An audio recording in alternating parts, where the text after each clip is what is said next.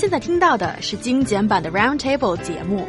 想收听并下载一小时完整节目，请关注我们的微信公众账号 ezfm roundtable，然后发送关键词“完整版”获取下载方式，或者直接下载轻松调频 App。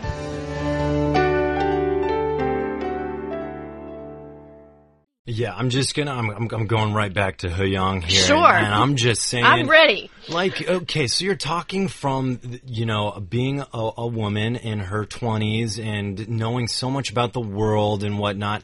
But you know, I can honestly say that when I was 17 to now, I wouldn't have known, like, maybe necessarily, I would have been like, oh, someone's on my phone. It's so cool. I like, I, I need to answer them right away. I want to be cool and popular. And all these stupid things are going through your head. And eventually you realize, like, popularity is just all superficial and you should just be yourself.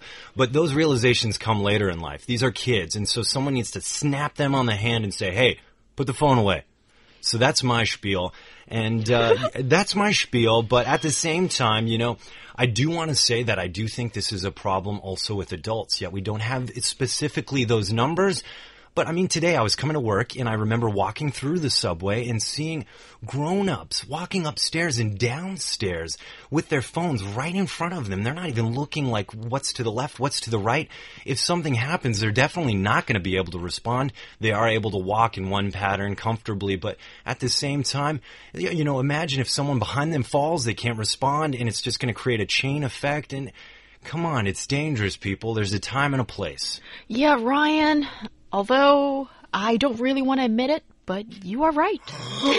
you all heard it. Woo. Yes, when she says you're right, I think what she meant is when you you have to teach your kids, and by teaching them what to do, instead of telling them, maybe you can be a good example. You can stop watching your smartphone, stop playing games when you're walking, when you're driving, and that will give them a sense of what to do things. Yes, and actually, you kind of read my mind successfully Thank so. you. I have that ability. yeah, you're a very smart girl. Uh -oh. And also, Ryan, I think you really did hit the uh, nail in the head with saying that it's actually the adults that haven't really been setting the best example or being the role model and they don't really realize themselves or they don't have a stance to say that you, you should get off your digital device when you are mobile, when they, they, themselves are probably doing the same thing.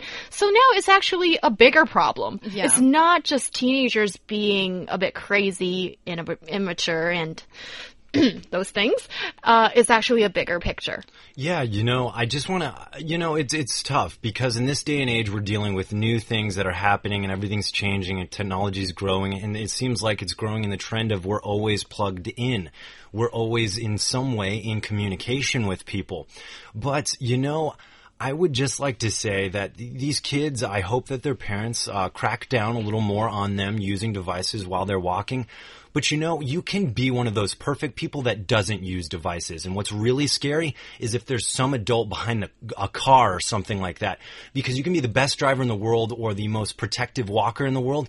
But uh, when you believe like someone driving a car is is being a responsible driver, yet they bring out their phone and they're texting, that doesn't matter how good of a person you are about your walking habits. That person is also just as dangerous as you also having that phone and texting. So I think what's really important here too, and something definitely worth focusing on is that adults, especially because they can do more things like driving and whatnot, need to be better about choosing the time and place to use these devices. Yes, that is a very good point, and also echoed by one of our WeChat listeners.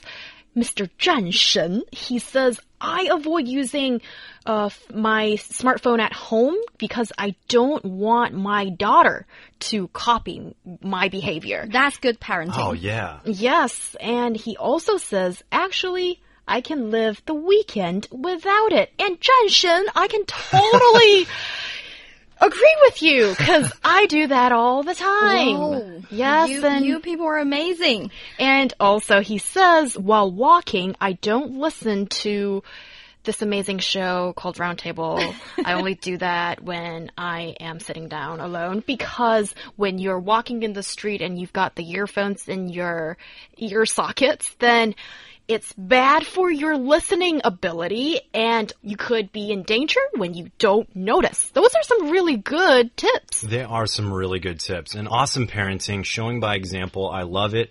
But uh, he mentioned the headphones, and you know what? I'm not going to lie to, uh, to to our listeners because they're wonderful, and I I want to be very honest with them that I do listen to my headphones, not necessarily when I'm driving, but almost never when I'm driving. Um, but like when I'm in the subway and when I'm walking around to transfer and whatnot, and you know that's I feel like I can handle that and I can respond to situations visually but at the same time, I can understand where he's coming from in saying that you are impaired without hearing.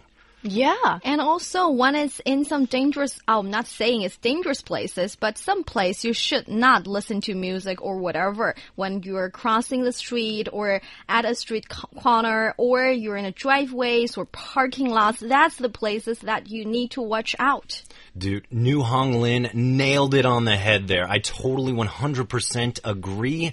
I think, like I said, use your discretion, but when it's traffic related, crossing streets, or, you know, especially when you're driving those cars, guys, devices should not be the first thing on your mind. It should be, you know, safety and protecting those around you. Yes, very nicely said. And also, if you are really that desperate to stay in touch for those people that are just not worth it, everybody, oh. then just take a minute um, I think stand still or move to a corner to a safe place in the street and finish your texting or whatever you're doing on your phone and then resume your walking after that if you're really that desperate.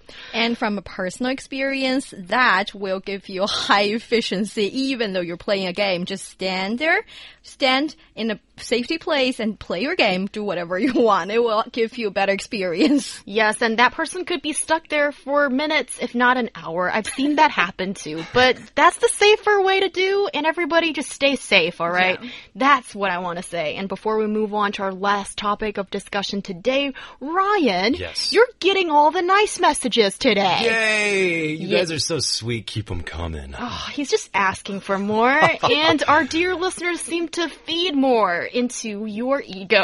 uh, because we love each other, He Yang. That's how it is. All right. Gosh. Yeah, I get a little jealous. They, they don't understand, guys. Or she doesn't understand, guys. Our love. So. Yeah. okay. I understand a little bit. A little bit. Yes. And there is uh, Lin Ka Linka, maybe that's her name. And um, she says, Ryan always has a nice point. Smart guy. Being called smart, that must make your day, Mr. Ryan Price.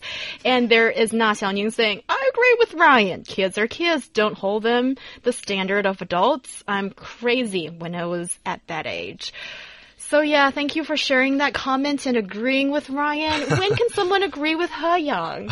yeah. Oh, there's Na Duo Xiaohua saying this is my first uh, Mubiu message. Love you, He Yang. Your voice lights my day. Okay, that's so nice of you. I also love He Yang, guys. She's awesome. So I'm right there with you. Oh my goodness. Oh, thank you. Saying so many nice things to me. That is really cute of all of you.